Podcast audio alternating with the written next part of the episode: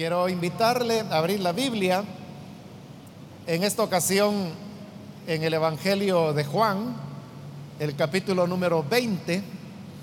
Vamos a leer el pasaje que corresponde en la continuación del estudio que estamos desarrollando desde hace ya varios años en este Evangelio y vamos a continuar aprendiendo de la palabra del Señor. Dice la palabra de Dios en el Evangelio de Juan, capítulo 20, el versículo 19 en adelante. Al atardecer de aquel primer día de la semana, estando reunidos los discípulos a puerta cerrada por temor a los judíos, entró Jesús y poniéndose en medio de ellos, los saludó. La paz sea con ustedes. Dicho esto, les mostró las manos y el costado. Al ver al Señor, los discípulos se alegraron. La paz sea con ustedes, repitió Jesús. Como el Padre me envió a mí, así yo los envío a ustedes. Acto seguido, sopló sobre ellos y les dijo, reciban el Espíritu Santo. A quienes les perdonen los pecados, les serán perdonados. A quienes no se los perdonen, no les serán perdonados. Amén. Solo eso vamos a leer, hermanos. Pueden tomar sus asientos, por favor. Hemos leído un pasaje corto, pero que está muy cargado de enseñanzas.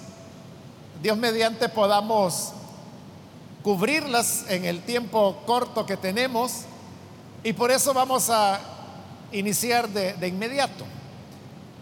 El relato comienza hablándonos que llegó el atardecer de ese primer día de la semana, lo que hoy nosotros llamamos domingo, cuando el Señor había resucitado por la mañana. Y nos dice el relato que los discípulos estaban juntos, estaban reunidos, pero lo hacían con las puertas cerradas porque tenían miedo de los judíos. Es interesante, hermanos, notar que en, los dos relatos anteriores de la resurrección que hemos cubierto en este capítulo 20, hemos visto en primer lugar al, al discípulo a quien el Señor amaba,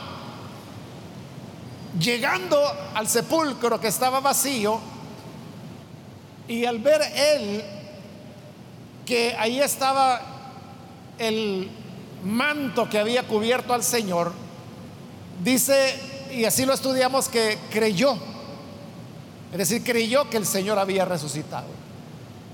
En el siguiente relato vimos a María Magdalena identificando al Señor Jesús cuando ella dice su nombre. Y ese relato termina diciéndonos que María fue con los otros discípulos y les dijo, el Señor ha resucitado porque se me ha aparecido. Entonces, a pesar de que ya se nos dijo que este discípulo a quien Jesús amaba había creído que el Señor había resucitado y que María Magdalena había anunciado que ella ya había visto al Señor resucitado, aún con eso, encontramos al inicio de este relato que hoy hemos leído que los discípulos continuaban encerrados, las puertas cerradas y dice que continuaban teniendo miedo de los judíos. Esto, hermanos, nos enseña una verdad. Y es la, la, importancia de que cada uno de nosotros como creyentes debamos ser renovados continuamente en lo que es nuestra fe en lo que es nuestra esperanza. Porque un empujón no basta. Cada vez que nosotros venimos acá y oímos la palabra de Dios y nos alimenta, esto es como que si recibiéramos un empujón para caminar en la fe. Pero como le digo, la fuerza de ese empujón durará poco, solo es un empujón. Y nos volveremos a detener. Entonces necesitaremos que otra vez nos den otro empujón. Y así sucesivamente para que vayamos caminando. Si el discípulo a quien Jesús amaba ya había creído que Jesús había resucitado, eso debería ser suficiente para que él entendiera que el Señor era eso, el Señor, que toda potestad había recibido en el cielo y en la tierra, sobre la vida y sobre la muerte, sobre el sepulcro. Pero como que para este momento, el atardecer de la mañana, cuando él había tenido esa fe, como que ya se le apagó. E igual uno podría preguntarse qué ocurrió con el anuncio que tan alegre María Magdalena llevó a los discípulos diciéndoles, el Señor en verdad ha resucitado porque se me apareció. Eso había sido temprano por la mañana, pero hoy al atardecer, ellos otra vez están llenos de temor y están encerrados con la puerta cerrada. Entonces todos hermanos necesitamos estar siendo estimulados por la palabra, animados por el Espíritu de Dios. Y ahí la importancia, como lo dice el libro de Hebreos, de no dejar de congregarnos, porque es aquí en la congregación donde nosotros recibimos ese ánimo y esa fuerza para seguir adelante. No basta con que el día domingo uno haya escuchado un buen mensaje, y que por eso ese mensaje uno quedó animado. Este relato nos muestra que la fe de los discípulos estaba ya casi apagada el mismo día cuando comenzaba a atardecer. Entonces todos necesitamos estar siendo alimentados una y otra y otra y otra vez. Esa sería la primera enseñanza que encontramos en este pasaje. Y como el Señor Jesús sabía, Él conoce la necesidad que tenemos de estar siendo visitados por Él, animados por Él, a cada momento. Por eso es que Él se aparece ahora directamente a los discípulos. Y dice que aunque estaba cerrada la puerta, entró Jesús y se puso en medio de ellos. A pesar de que se nos ha dicho claramente que la puerta estaba cerrada, vemos que Jesús entró con toda facilidad. Obviamente Jesús tenía un cuerpo, pero note, esto es interesante, ¿verdad? Porque uno sabe que un cuerpo es un cuerpo, es algo que tiene materia, como se va a ver a continuación, porque el Señor le va a decir a los discípulos, que vean las heridas en sus manos, se las va a mostrar. Y uno no puede ver, hermanos, algo que no sea material. Entonces Jesús tenía manos y estas manos estaban aún agujereadas por los clavos tres días antes cuando él había sido crucificado. Entonces, aunque tenía un cuerpo que se podía ver, se podía palpar, como en el siguiente relato, él se lo va a decir a Tomás. Y se lo va a decir así bastante directamente cuando le dice, mira, pon tu dedo en la herida de mi mano y pon tu mano en la herida de mi costado. No queda claro si Tomás hizo eso que el Señor le pidió o no. Pero el hecho es que si él le dijo, pon tu dedo aquí en mi herida, es porque se podía palpar la mano del Señor, se podía introducir el dedo en el hueco que el clavo había hecho en sus manos. Todavía se podía colocar la mano en la herida donde la lanza había abierto el costado del Señor. Pero aunque es un cuerpo, hoy vemos de que pudo entrar sin ninguna dificultad al lugar donde ellos se encontraban, estando la puerta cerrada. Porque no se nos dice que el Señor haya tocado o que haya entrado por una ventana, sino que simplemente dice que se apareció en medio de ellos y les dijo que la paz sea con ustedes. Por eso le digo, esto del cuerpo de resurrección es algo que pertenece a una dimensión diferente a la nuestra. Porque, hermanos, en la dimensión en la cual nos movemos, todos sabemos que un sólido no puede atravesar a otro sólido. Nosotros tenemos un cuerpo y con este cuerpo no podemos atravesar una pared, no podemos atravesar una puerta cerrada. Pero el cuerpo resucitado del Señor, siendo un cuerpo, como le digo, cuerpo, cuerpo, que se podía palpar, tenía materia, podía atravesar. En este caso, un cuerpo sólido como la puerta o la pared. Si fue por la puerta, recordemos que estaba cerrada. Entonces, es una experiencia, hermanos, como lo explicábamos la vez anterior, se recuerda cuando expliqué lo que era un cuerpo natural y un cuerpo espiritual. Y lo que vamos a recibir en la resurrección Pablo dice que es un cuerpo espiritual, pero eso no significa que es un cuerpo transparente o que es un cuerpo que no tiene materia, porque en ese caso ya no sería cuerpo. Se llama cuerpo espiritual porque, como se lo expliqué, está adaptado para la expresión del espíritu del hombre, pero es un cuerpo. Ese cuerpo es el que Jesús tenía, obviamente de características diferentes y por eso hemos ya mencionado cómo los discípulos tenían dificultad para entender o comprender si era el Señor el que estaba hablando delante de ellos. Esa dificultad la encontramos también aquí en este relato cuando el Señor se aparece y le dice paz a vosotros. Ellos lo ven, ellos lo oyen, pero todavía no saben que es Jesús quien les está hablando. Bien, ahora veamos la palabra que el Señor dijo. La paz sea con ustedes.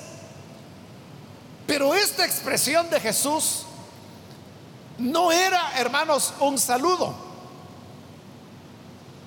No era un saludo porque eh, los judíos, por ejemplo, saludaban y todavía continúan saludando, eh, expresando usan ese término, ¿no? Shalom, que en hebreo significa paz. Es como que si al entrar en este lugar o entrar a una casa, un judío que lo visitara le diría a usted paz. Pero hoy que Jesús está diciendo la paz sea con vosotros, sea con ustedes, Él no está saludando, sino que lo que está haciendo es que les está dando una afirmación porque recordemos que antes que Él fuera sacrificado,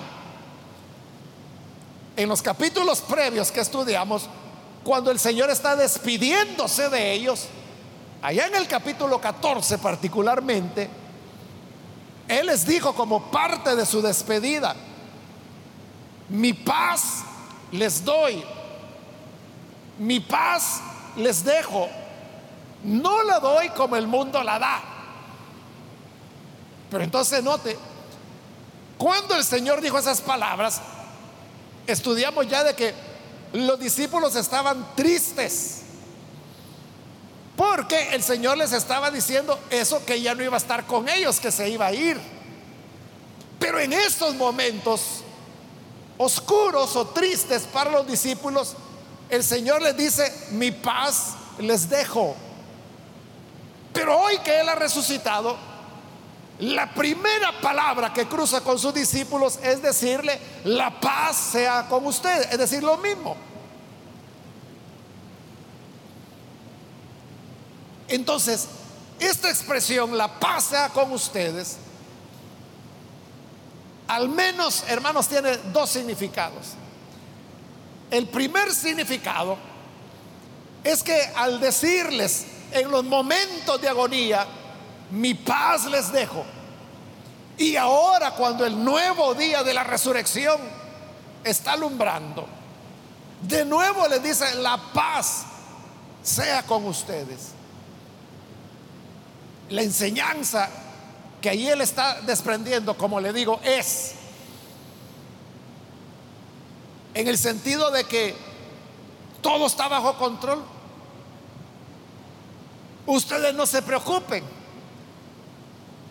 Si retrocedemos al capítulo 14, cuando ellos estaban tristes, estaban apesadumbrados, el Señor les dijo, tengan paz, mi paz les dejo. Como diciéndoles, no se preocupen.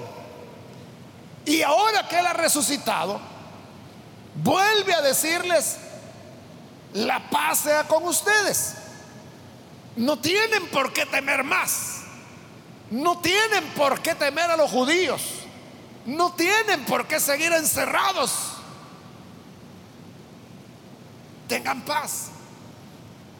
Es decir, que en las malas y en las buenas el Señor les da el mismo regalo, la paz. Una paz, hermanos, que se manifiesta en la tranquilidad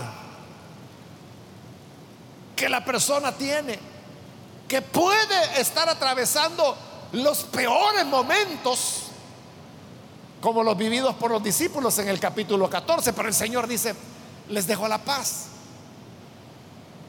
O pueden ser momentos de temor y de expectativa, como hoy en la resurrección, de nuevo les dice que les da la paz.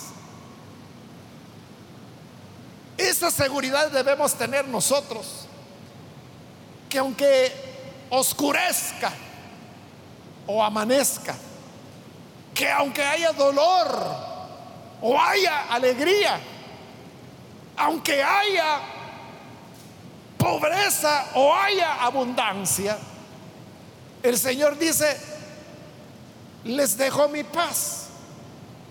Siempre debemos conservar esa paz, estar tranquilos.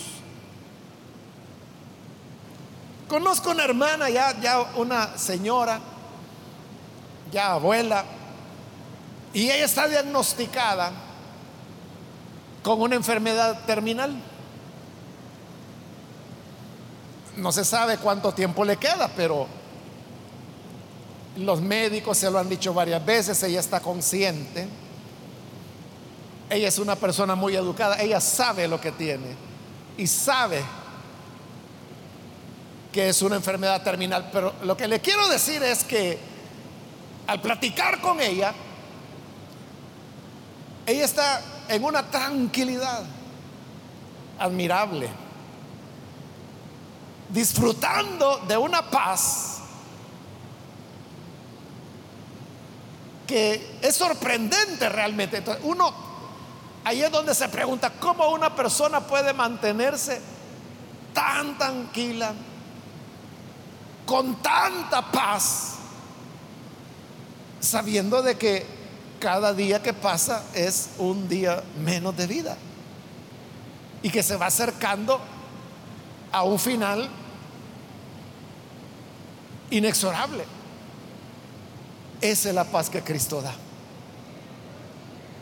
Pero le decía que son dos enseñanzas. Esa es la primera. La segunda enseñanza en torno a la expresión la paz sea con ustedes, obviamente también tiene que ver con nuestra relación con Dios.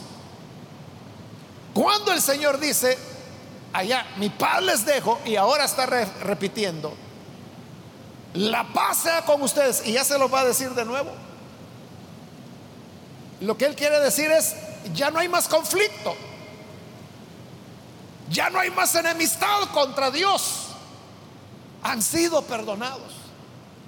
Recuerde que estos discípulos, a quienes el Señor está viendo por primera vez después de haber resucitado, son los mismos discípulos que lo dejaron solo cuando lo capturaron. Pero note, Él aparece y Él no, no llega para decirles, qué bárbaros ustedes, groseros. Ni me habían terminado de agarrar cuando ya salían huyendo ustedes. No les reclamó nada.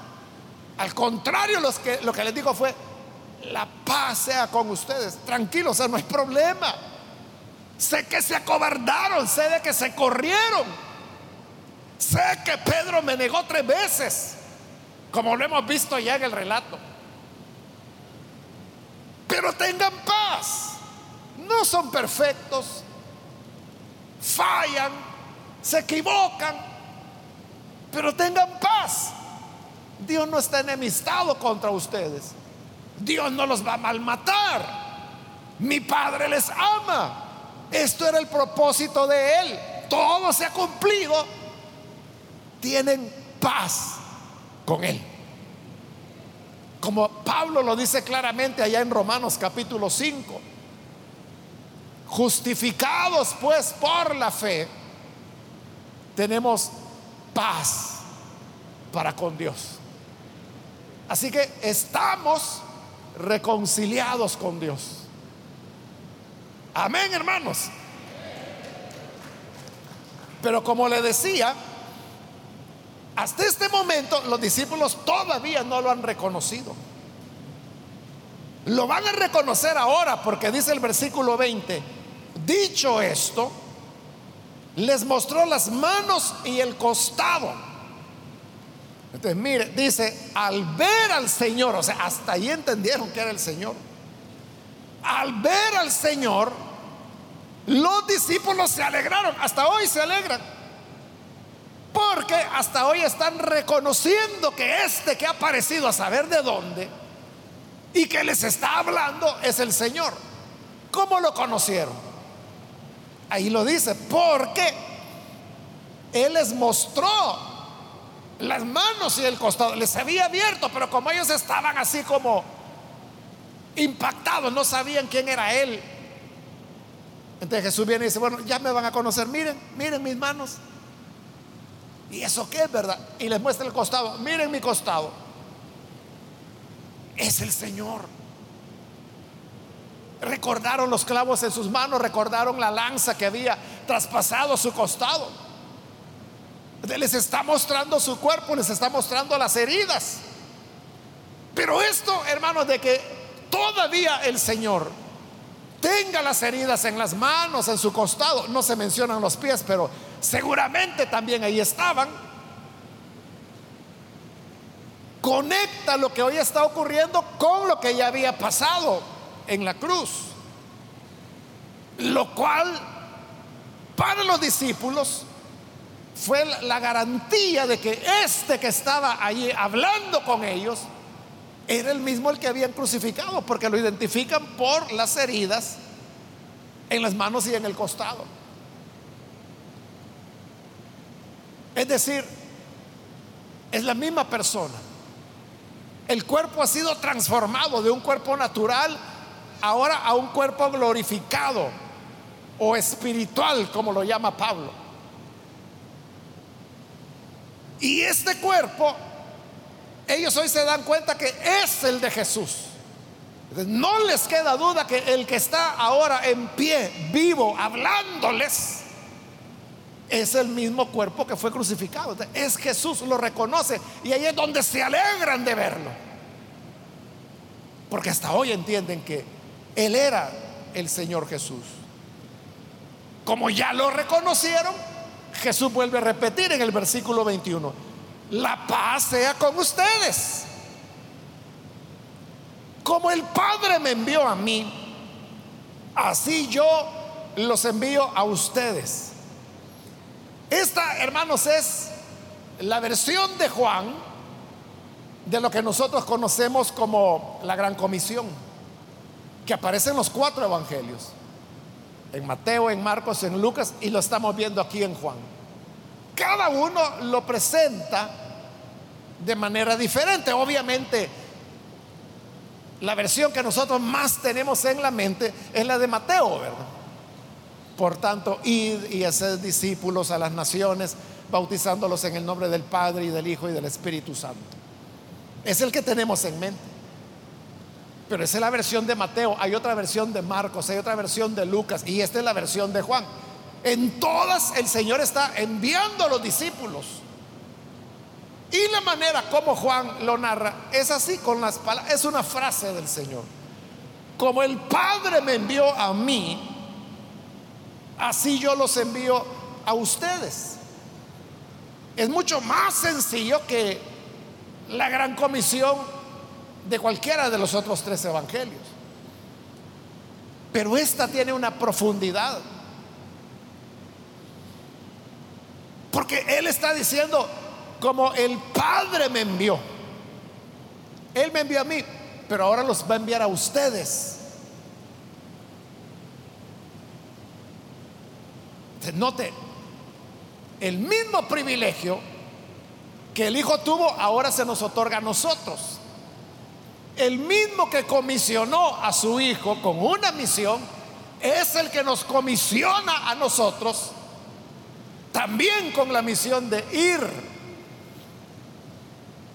Y luego añade el Señor,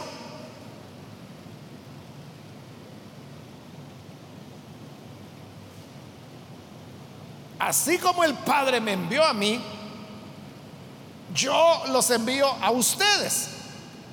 ¿Y nos envía a qué? A, lo mismo para lo cual el Padre envió a su Hijo. ¿Y para qué envió el Padre a su Hijo? Lo envió para darnos a conocer a Dios. Por eso es que allá en Colosenses dice, hablando de Jesús, que en Él habita corporalmente la totalidad de la deidad. En Jesús nosotros hemos visto al Padre. En Jesús estaba Dios. Y donde Jesús iba, iba Dios. Y donde Jesús pasaba, pasaba Dios. Porque la plenitud de la deidad habitaba en su cuerpo. Entonces, ¿a qué nos envía Jesús ahora? A lo mismo a lo que el Padre lo envió a él. Debemos ir a dar a conocer a Dios. ¿Y cómo es Dios? Simplemente tenemos que ver a Jesús. Dios es lleno de amor, misericordioso. Dios es compasivo Dios en Jesús se acercó a los pecadores. Por eso los fariseos lo criticaban diciendo, este a los pecadores recibe. O decían, este solo se junta con bebedores, con gente de mala fama, publicanos, con pecadores. Porque Jesús dijo, yo no vine por los sanos, he venido por los enfermos. Y ahora Jesús dice, a lo que el Padre me envió, yo los envío ahora a ustedes. Nosotros debemos ir y expresar con nuestra conducta, con nuestros actos, en la manera como nos relacionamos con otras personas, la misericordia, el amor, la compasión hacia el pecador, la acogida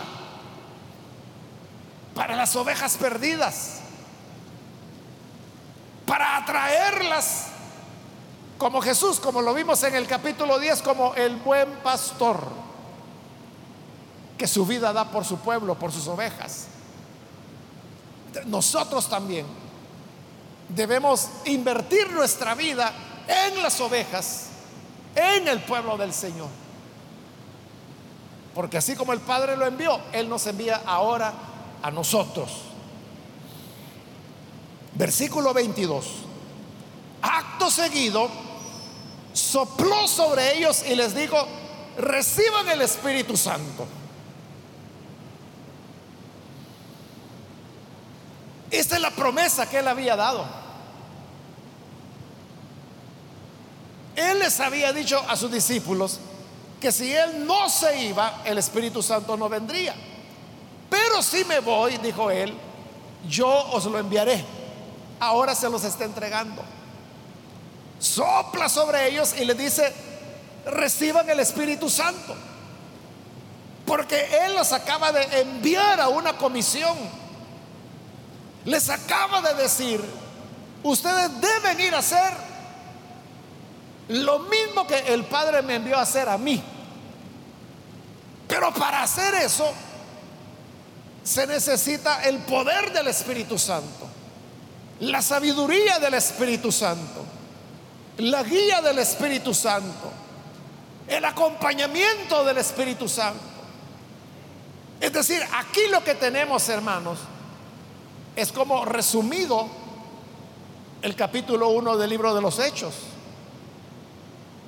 Cuando Jesús les dijo, me serán testigos en Jerusalén, en Judea, en Samaria, hasta lo último de la tierra. Ah, bueno, está bien, dijeron los discípulos, ya no vamos. No, no, no, dijo el Señor, no se vayan, sino que vayan a Jerusalén. Y ahí tienen que esperar a recibir la promesa que yo les di del Padre, es decir, el Espíritu Santo. No les permitió iniciar la gran comisión sino hasta que recibieran el Espíritu.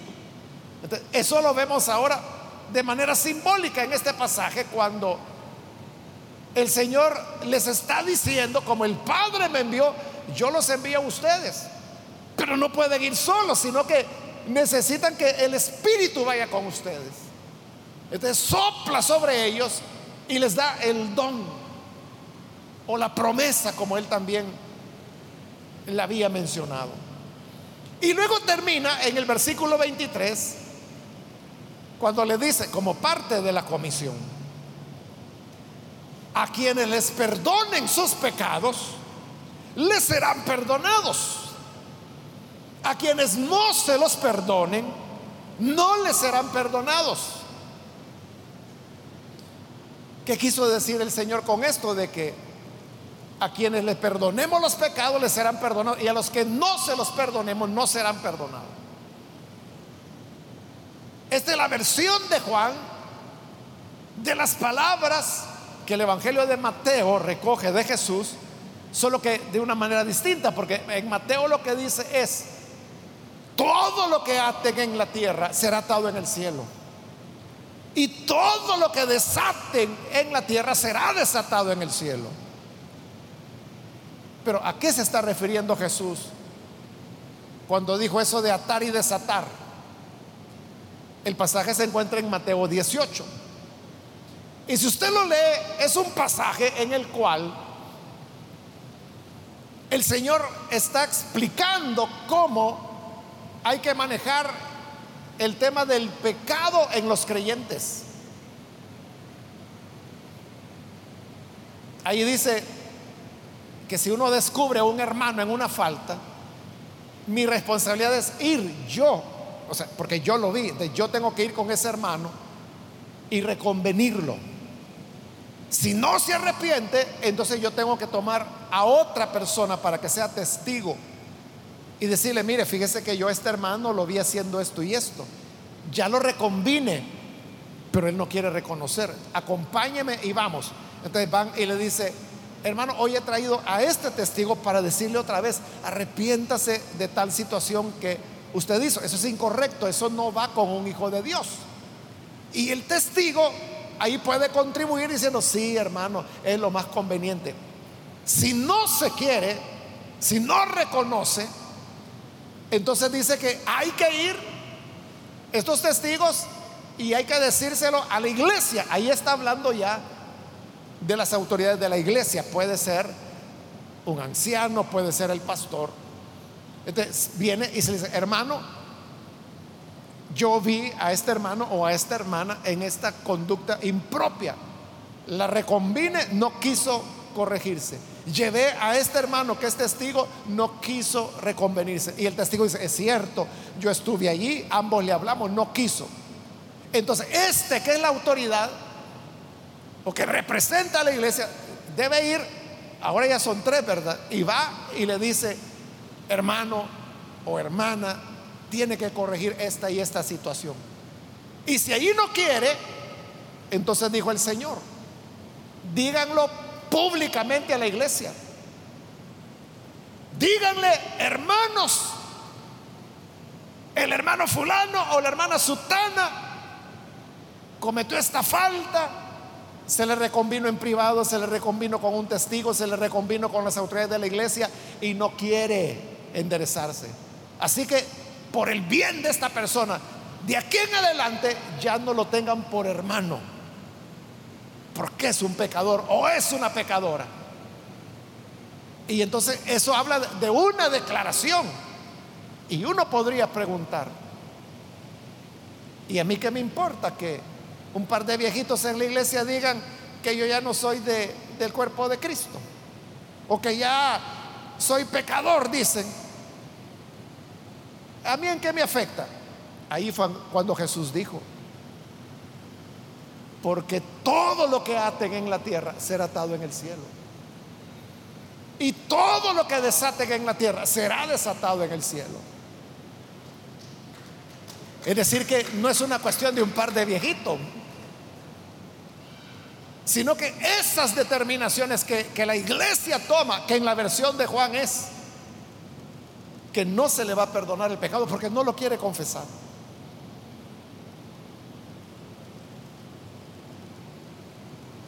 Entonces dijo él, a quienes no se los perdonen, no los van a perdonar. Pero está hablando de eso, de un procedimiento. No está hablando de la confesión. No está hablando, hermano, ir delante de un sacerdote o delante de un pastor a confesarse. No. Está hablando de ese procedimiento. En otras ocasiones, hermano, lo he contado, lo voy a decir brevísimamente, porque vamos corriendo, ¿verdad? Pero yo, hermano, en mi vida ministerial, 41 años ya de ministerio, solo en una ocasión, hermano, en una sola ocasión, tuvimos que excomulgar a una persona, a un hombre que llegaba a la iglesia. Bueno, él eh, se había bautizado en agua, o sea, era un creyente aparentemente, ¿verdad? Pero lo que pasa es que tenía ciertas conductas pecaminosas reincidentes y que estaba haciendo muchísimo daño a otras personas. Bueno, incluso hubo un hermano que hasta se suicidó, se mató el hermano, por incitaciones al pecado que este otro fulano le hacía. Entonces, cuando vimos de que estaba haciendo mucho daño, nos reunimos con los ancianos y dijimos, no, esta persona está dañando, hay que expulsarla de la iglesia. Y lo hicimos, lo expulsamos. Y a lo mejor usted me ha oído que lo que ocurrió es que exactamente 30 días después de eso, fue un día domingo que se lo comunicamos. Y exactamente un mes después, otro domingo, pero un mes después, estábamos en el culto porque era domingo cuando nos llegó la noticia que él estaba muerto. La esposa de él después nos contó que dice que él entró al baño, se bañó y ya se había bañado, salió con su toalla y solo salió del baño y cayó al suelo. Y él era un hombre relativamente joven, treinta y tantos años. Llegaron los médicos y todo, estaba muerto. Nos quedamos impresionados con los hermanos. Al siguiente culto la esposa de él estaba de nuevo en la iglesia, asustada de lo que había pasado. Eso es lo que Jesús dijo. A quienes le perdonen los pecados les serán perdonados. A quienes no se los perdonen, no se les, será perdonado. Pablo hizo esto en Corinto, primera de Corintios, de Corintios 5, en el 5 es que está. Que digo, expúlsenlo. Pero este fulano cuando le expulsaron se asustó y dijo, no, no, no. Y se arrepintió. Pero ya la iglesia no lo quería recibir porque Pablo había dicho que lo expulsaran. En la siguiente carta que Pablo les envió, les dijo, no, no, hermanos, ya se logró lo que se buscaba, que se arrepintiera. Como ya se arrepintió, recíbanlo. Y él le dice, yo, Pablo, le digo, recíbanlo como hermano. ¿Qué está haciendo Pablo ahí? Está declarando que los pecados le son perdonados y que lo reciban de nuevo como hermano en la iglesia. ¿Qué es lo que la iglesia hizo? Ahí tiene lo inverso, ¿verdad? Una persona que ya se le había desatado para entregarla a Satanás. Hoy Pablo dice, perdónenle porque yo lo la he perdonado. A eso se refiere. Y es parte de la gran comisión. Las personas, sus pecados les serán perdonados o no les serán perdonados dependiendo si nosotros les presentamos el Evangelio o no se los presentamos. Porque presentándoles el Evangelio podrán creer y ser perdonados. Y no presentándoselos, no lo escucharán, no creerán, no serán perdonados. Para todas estas maravillas es que el Señor nos ha dejado como iglesia. Y para eso Él insufló en nosotros el Espíritu Santo. Así que adelante hermanos a cumplir la gran comisión del Señor. Vamos a cerrar nuestros ojos y antes de hacer la oración, yo quiero invitar a las personas que todavía no han recibido al Señor Jesús como Salvador, pero si usted ha escuchado hoy la palabra del Señor y a través de ella usted reconoce su necesidad y necesita venir para recibir a Jesús, yo le voy a invitar para que ahí en el lugar donde está se ponga en pie en señal de que usted desea que oremos por usted. Si quiere recibir a Jesús como su Salvador, póngase en pie en el lugar donde se encuentra. Y con gusto oraremos por usted. ¿Hay alguna persona que lo hace? ¿Algún amigo o amiga que hoy necesita venir al Señor? Póngase en pie. Si se encuentra en la parte de arriba, puede hacerlo. Donde quiera que usted está ubicado, pero quiere recibir a Jesús, póngase en pie. También quiero invitar si hay hermanos que se han alejado del Señor, pero hoy necesitan reconciliarse. De igual manera puede ponerse en pie.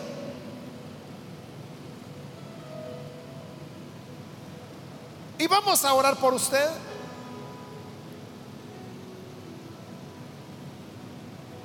¿Hay alguna persona que lo hace?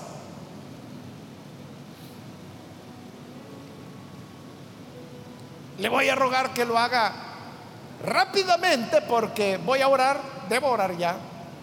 Pero si hay alguien que necesita venir al Señor por primera vez o necesita reconciliarse, puede ponerse en pie. Hágalo en este momento.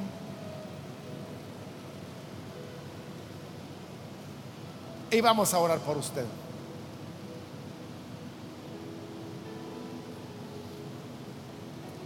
A usted que nos ve por televisión, le invito para que se una con nosotros hoy que vamos a orar y de esa manera reciba al Señor por primera vez o reconcíliese dependiendo cuál sea su caso.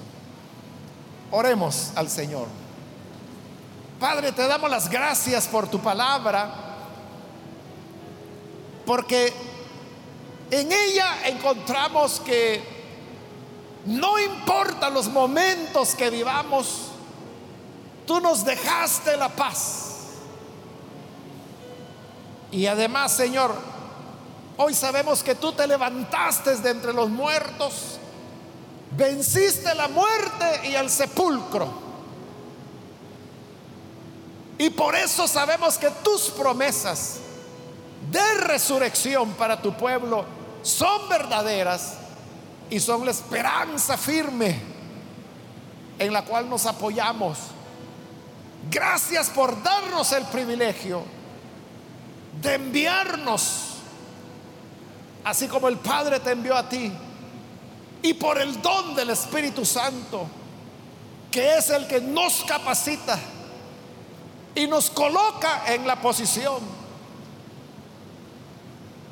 de que a quienes declaramos sus pecados perdonados, son perdonados y a quienes no les perdonamos los pecados, no son perdonados. Ayúdanos a ser responsables y sabios con estos privilegios que nos has entregado. Por Jesucristo nuestro Salvador lo pedimos. Amén y amén.